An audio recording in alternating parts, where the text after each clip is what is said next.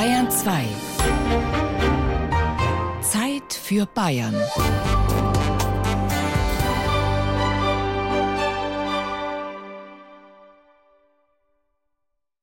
Hier haben wir eine Zündab KS 601, den sogenannten grünen Elefanten, Baujahr 53. Und jetzt müssen wir, wenn wir sie anlassen, zuerst, das ist ja alles noch manuell zu machen, zuerst die Vergaser öffnen, dann den Vergaser fluten und dann hoffen, dass sie anspringt. das mache ich jetzt mal. Also Vergaser öffnen. Dann kommt das Anlassritual. Es hat einen Kickstarter natürlich und keinen Elektroanlasser. Und da muss man einem ganzen bestimmten Ritual folgen. Jetzt mache ich sozusagen die Batterie dazu gebe auf Vollgas.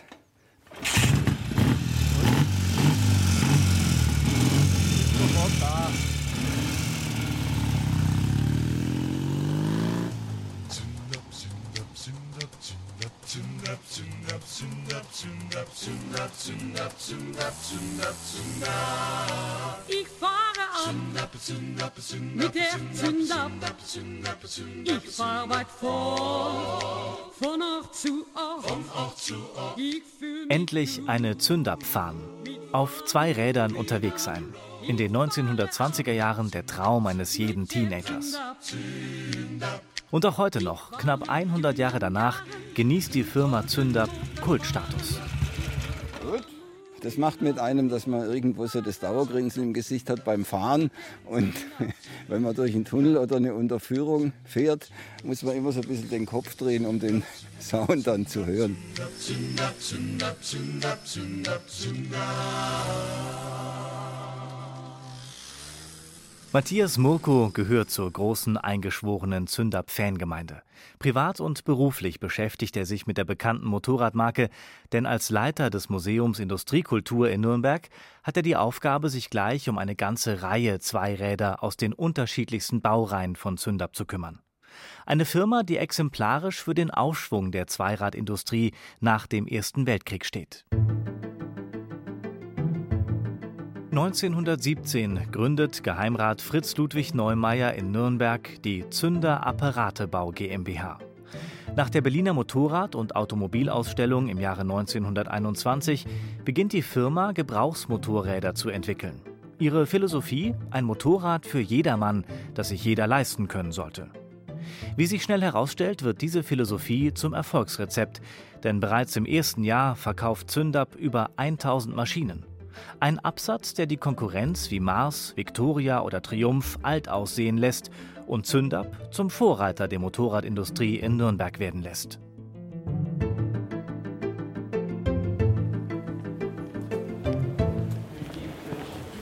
Wir stehen hier bei der Zündab Z22, die für den Einstieg Zündabs in die Motorradbranche steht. Zündab zuverlässig war ja der Werbeslogan von Zündab speziell. Und die ersten Motorräder, sozusagen die vor dem Ersten Weltkrieg, die waren extrem teuer und extrem schlecht, was die Zuverlässigkeit anbetraf. Da musste man mehr oder weniger eine Fachausbildung haben, wenn man so ein Ding am Laufen halten wollte. Und das war bei den kleinen Maschinen, die da jetzt aufgetaucht sind, eben nicht mehr der Fall.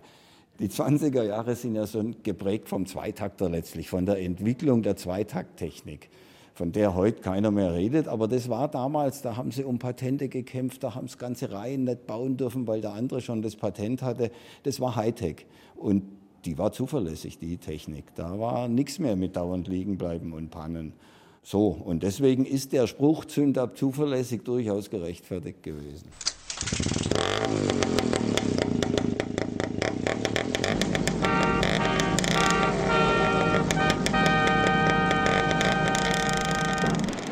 Der Aufstieg Zündabs läuft rasant. Die Motorengrößen und auch die Palette an Maschinen wachsen stetig und schon zehn Jahre nach Beginn der Produktion wechselt das 100.000. Modell seinen Besitzer.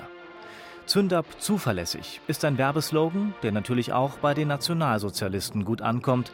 Nach Machtübernahme und Kriegsausbruch liefert die Firma fast nur noch Zweiräder und Gespanne mit Seitenwagen an die Wehrmacht.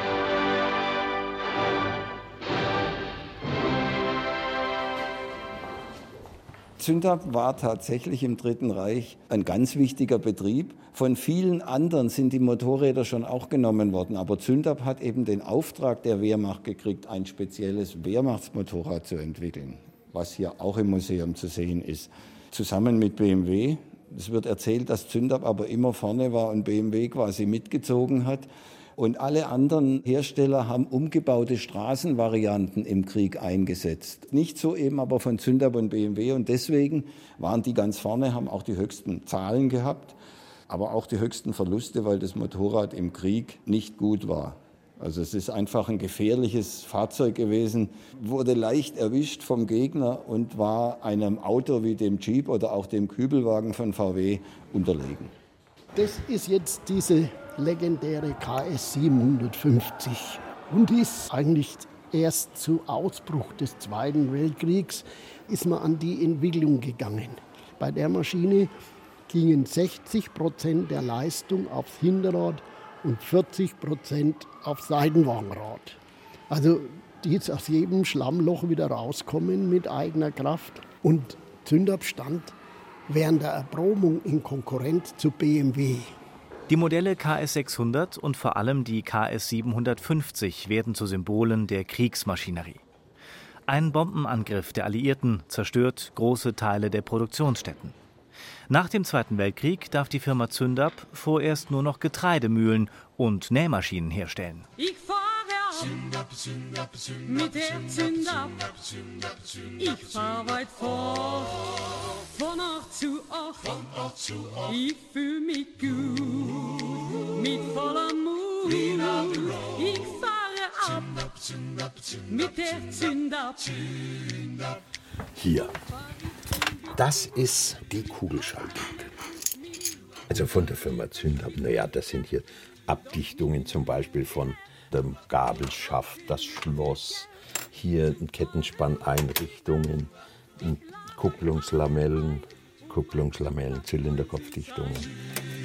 Ja, Die Wohnung des ehemaligen Zündab-Konstrukteurs Werner Adolf gleicht fast einem kleinen Museum.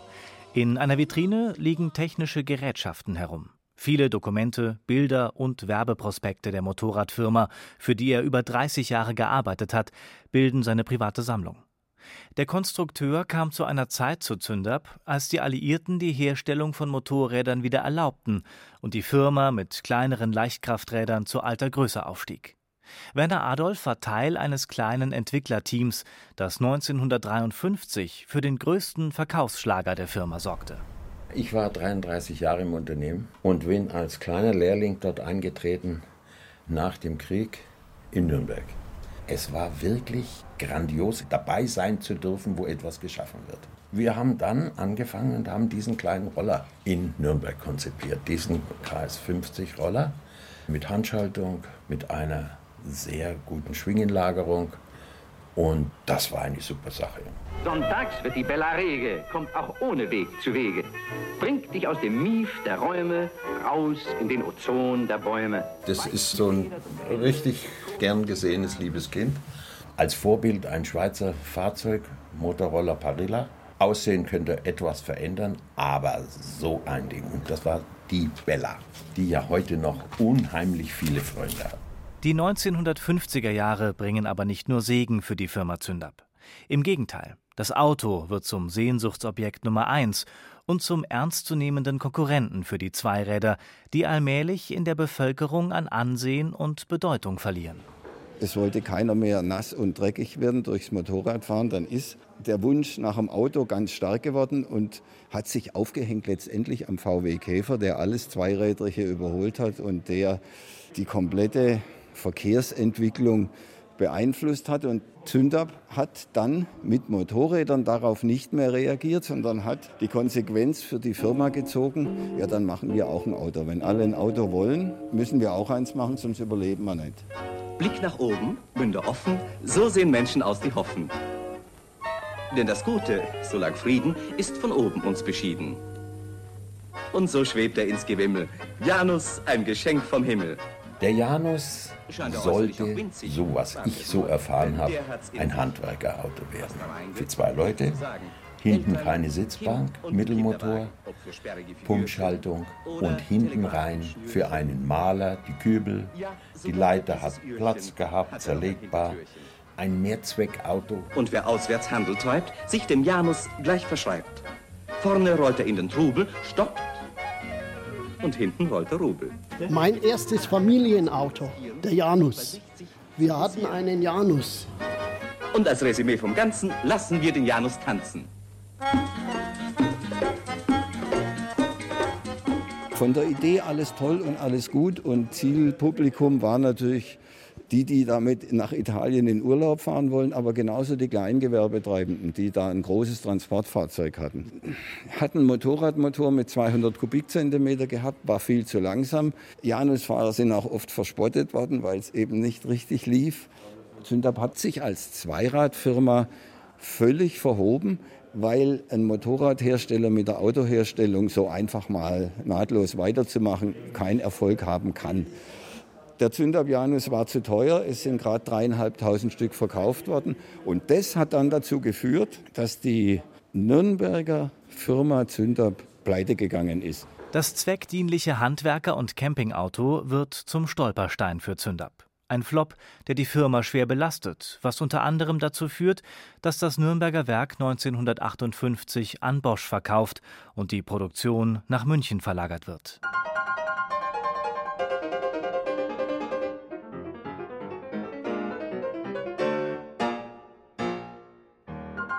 Eine Entscheidung, die Wirkung zeigt. Die Firma erholt sich in den 1960er Jahren und konzentriert sich in Folge auf kleinere Fahrzeuge, Mopeds, Mofas mit kleineren Motoren.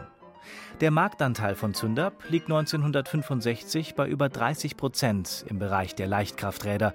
Das Werk steht mit 1700 Beschäftigten stabil da. Zu diesem Zeitpunkt stößt Günther Senkfelder zur Firma Zündab. Nicht um die Produktion voranzutreiben, sondern um in einer ganz anderen Sparte Erfolge einzufahren. Und da hat man mir dann gesagt, du bist der Richtige für unsere geilen Motorräder, weil du bist leicht, du bist klein, du passt genau da drauf. Du kriegst jetzt einmal von uns ein Motorrad für so Wettbewerbe und dann bin ich die ersten Wettbewerbe mit so einer 50er gefahren. Das waren damals natürlich leistungsschwache Mopeds. Zündab hat nie Straßenrennen gemacht. Es gab äh, ein, zwei Prototypen, die für Straßenrennen entwickelt waren. Aber der Schwerpunkt bei Zündab war getreu dem Motto Zündab zuverlässig der Geländesport. Die sind also sowohl in den 50er Jahren mit den Elefantengespannen Gelände gefahren, als auch schon vorher und auch nachher noch. Und da war Zündab gut. Im Gelände war Zündab ganz vorne dabei, wirklich und über viele Jahre sehr erfolgreich aber nie im Straßensport, weil das auch nicht zur Firmenphilosophie gepasst hat. Es ging nicht darum, ein schnelles Motorrad zu machen, wie jetzt das heute immer die Intention ist, sondern tatsächlich ein zuverlässiges, alltägliches Motorrad, was jetzt keine Rennfahrer erfordert.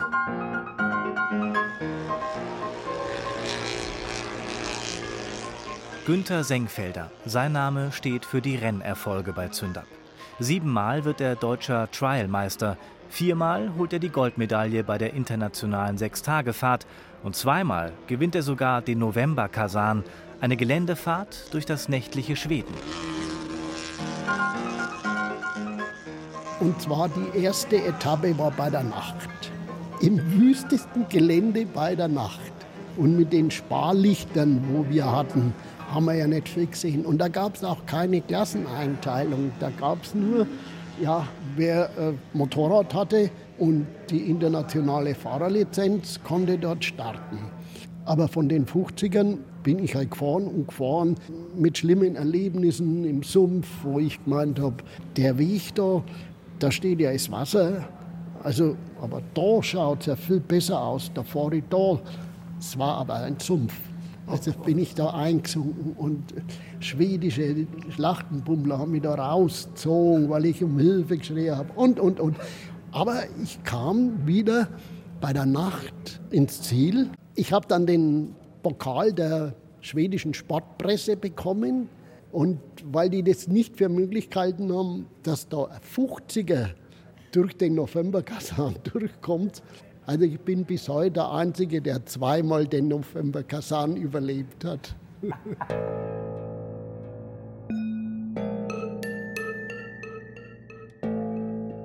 Doch auch die vielen Erfolge im Motorsport können nicht darüber hinwegtäuschen, dass die Nachfrage nach Zündab-Zweirädern immer mehr nachlässt.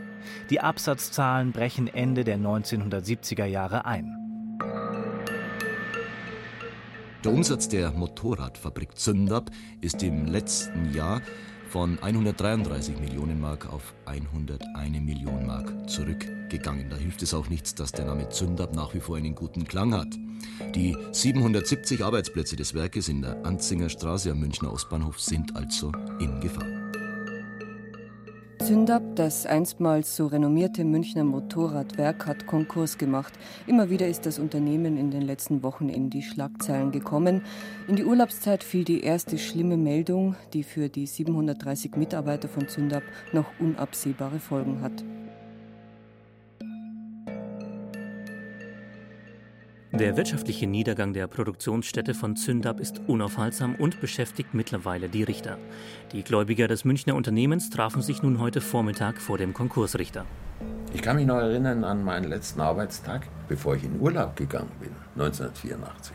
Wie in jedem Fall verabschiedete man sich beim Besitzer und er wünschte mir, erholen Sie sich. Ich sehe keine dunklen Wolken, bis Sie wiederkommen. Fahren Sie getrost in Urlaub. Und die dunklen Wolken waren nach einer Woche da. Das lag zu einem erheblichen Teil an der Schrumpfung des Kundenkreises. Diese leichten Zweiräder haben hauptsächlich Jugendliche gekauft. Und infolge des weit zurückliegenden Pillenknicks war genau diese Generation der damals 15-, 16-Jährigen auf die Hälfte geschrumpft. Und das hat die Absatzchancen gewaltig gedrückt. Dann wurde der Führerschein für Mopeds eingeführt. Das heißt, die hätten investieren müssen in Fahrschule. Und da haben sich auch von denen, die noch da waren, viele gedacht, dann warte ich noch die zwei Jahre und kaufe mal dann einen heißen Ofen. Zündab verkennt die Zeichen der Zeit. 1984 meldet die Firma schließlich Konkurs an, ein Fusionsangebot der Motorradfirma Herkules hatte die Geschäftsführung um Dieter Neumeier, den Enkel des Unternehmensgründers, abgelehnt. Das war natürlich niederschmetternd. Niederschmetternd. Ich habe den Anruf erhalten am 13. August an einem Nachmittag und einen Tag danach hatte meine Frau Geburtstag. Wir waren machtlos und verärgert. Der ehemalige Münchner Bürgermeister und Jurist Eckhard Müller-Heidenreich wird mit dem Verfahren beauftragt. Er wird den Sozialplan für die damals 700 Beschäftigten ausarbeiten und umsetzen, die Forderungen der Zulieferungsfirmen verhandeln und vor allem die Produktionsstätten veräußern. Es waren seinerzeit noch ungefähr 700 Arbeitnehmer dort beschäftigt. Das war also ein Betrieb, der auch von der Arbeitnehmerzahl wichtig war.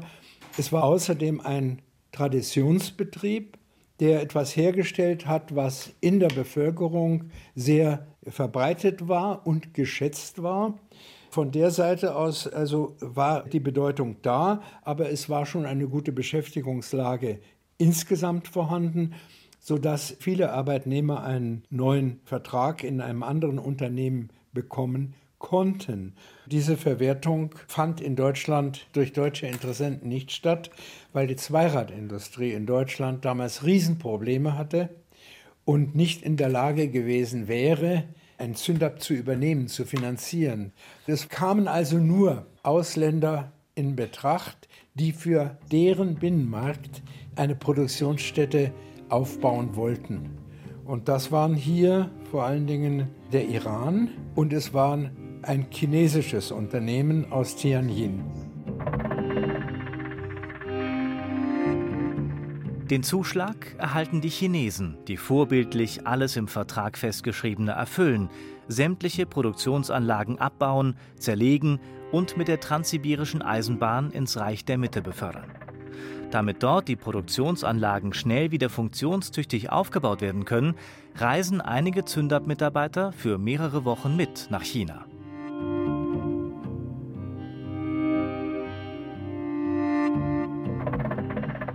Alle Massenverbindlichkeiten wurden erfüllt, alle Vorrechtsforderungen wurden erfüllt und die ganz normalen Gläubiger bekamen 61 Prozent. Das gibt es so leicht kein zweites Mal. Ja, es war eine extrem erfolgreiche Insolvenz. denn es wurden erwirtschaftet statt den ursprünglich prognostizierten 5 Millionen, wurden es also praktisch 53 Millionen.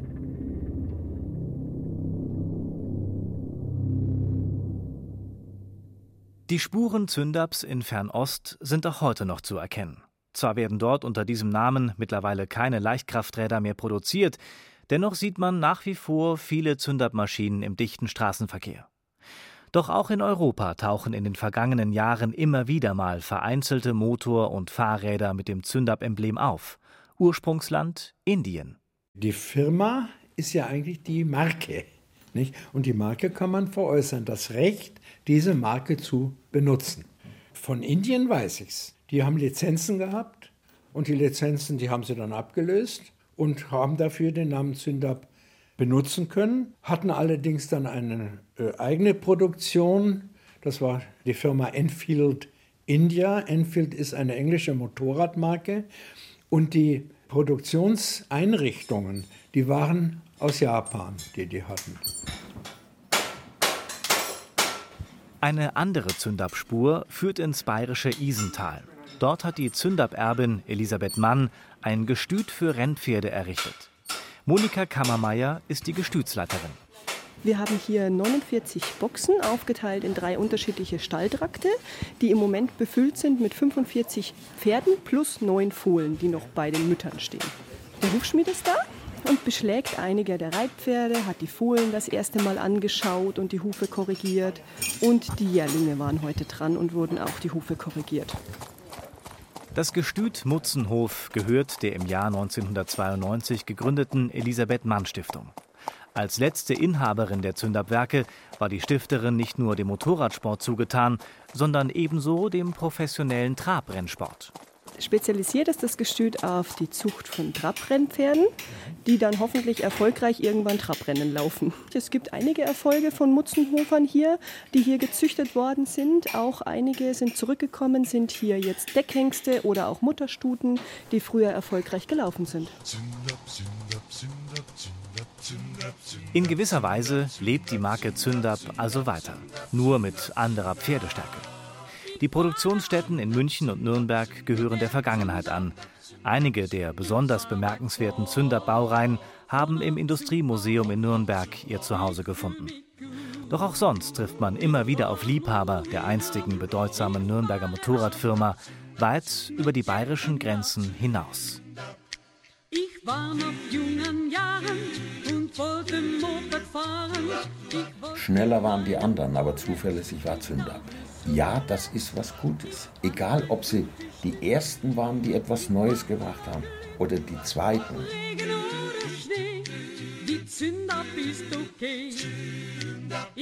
Zündab in erster Linie, da ist irgendwie die Fangemeinde am eingeschworensten.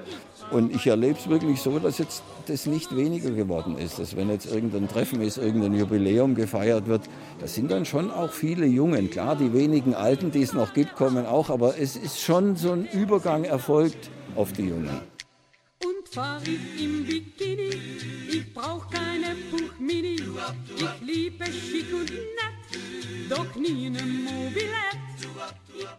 Ich bin jede andere auch gefahren.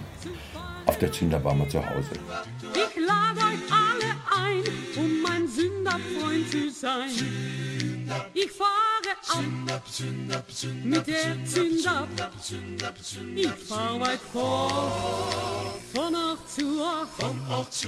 Ich fühl mich gut, mit voller Mut. Ich fahre ab mit der Zünder.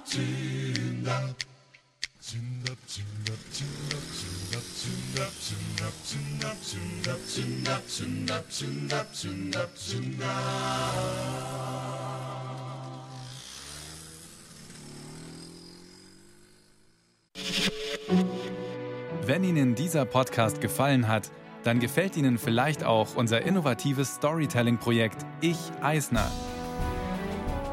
Kurt Eisner, der erste bayerische Ministerpräsident, lässt sie an seiner friedlichen Revolution im Jahr 1918 in Echtzeit teilhaben.